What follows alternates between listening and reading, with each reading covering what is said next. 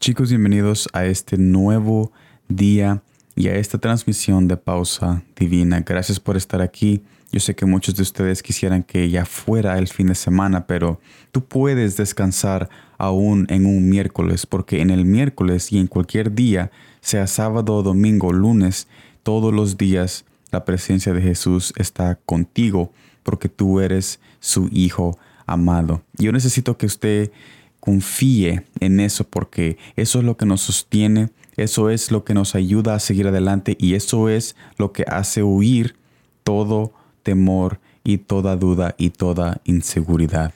Sin embargo, estaremos continuando con el mensaje de hoy que está en San Marcos capítulo 3 versículo 11 que me dice de esta manera. Y los espíritus inmundos al verle se postraban delante de él y daban voces diciendo, Tú eres el Hijo de Dios. Me gusta la palabra que usa Marcos en cuanto al describir lo que los espíritus inmundos hacían en su presencia. Se postraban. Nosotros tenemos la presencia de Jesús en nuestros corazones.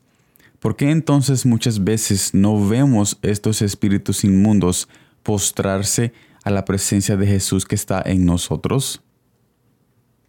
Cuando leí esto y vi esta palabra postrarse, lo que se me vino a la mente es la oración. Cuando nosotros nos postramos delante de su presencia en oración y comunión, también estamos postrando a cualquier espíritu inmundo que nos ataca. Tenemos que reconocer que al orar nosotros estamos rindiendo todo lo que nosotros somos en Jesús. Estamos rindiendo todo mal pensamiento, estamos forzando a postrar cualquier cosa que nos quiere atacar en ese momento y en cualquier momento. Mire lo que dice Salmo 145, versículo 18. Cercano está Jehová a todos los que le invocan, a todos los que le invocan de veras. Jesús está cerca de nosotros y es necesario recibir su presencia, no solo en fe, pero también en obra. La oración hace que así como tales espíritus se postraban ante Él, ahora, solo porque vienen a nuestra mente, no significa que se podrán salvar de postrarse delante de Jesús, porque si quieren morar en nosotros, tendrán que honrar al que nosotros honramos.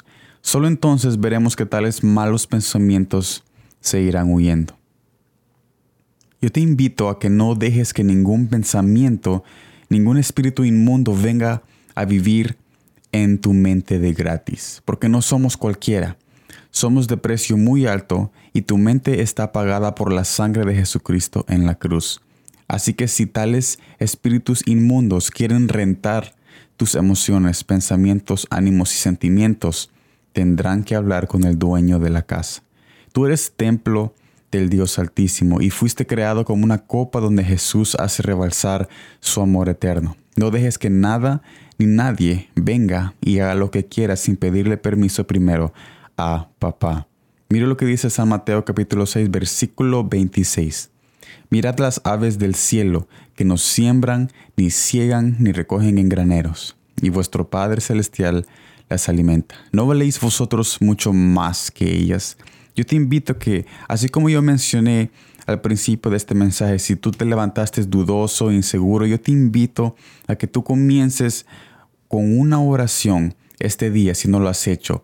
Comienza con una oración o vuelve a orar ahorita si no lo has hecho. Vuelve a orar y pon en rendimiento todo mal pensamiento, toda duda de este día, toda derrota, todo pensamiento que te dice de que en este día vas a tener un mal día, que en este día vas a caer en el pecado, que en este día te vas a alejar de Dios. Pon, haz postrar todo mal pensamiento, forzando todo mal pensamiento, postrado en tal oración que tú hagas, porque es en la oración donde nosotros podemos ver la gloria de Dios manifestada en nosotros. Y no es posible que dejemos que estos espíritus inmundos y cualquier pensamiento venga a nuestra mente a vivir de gratis.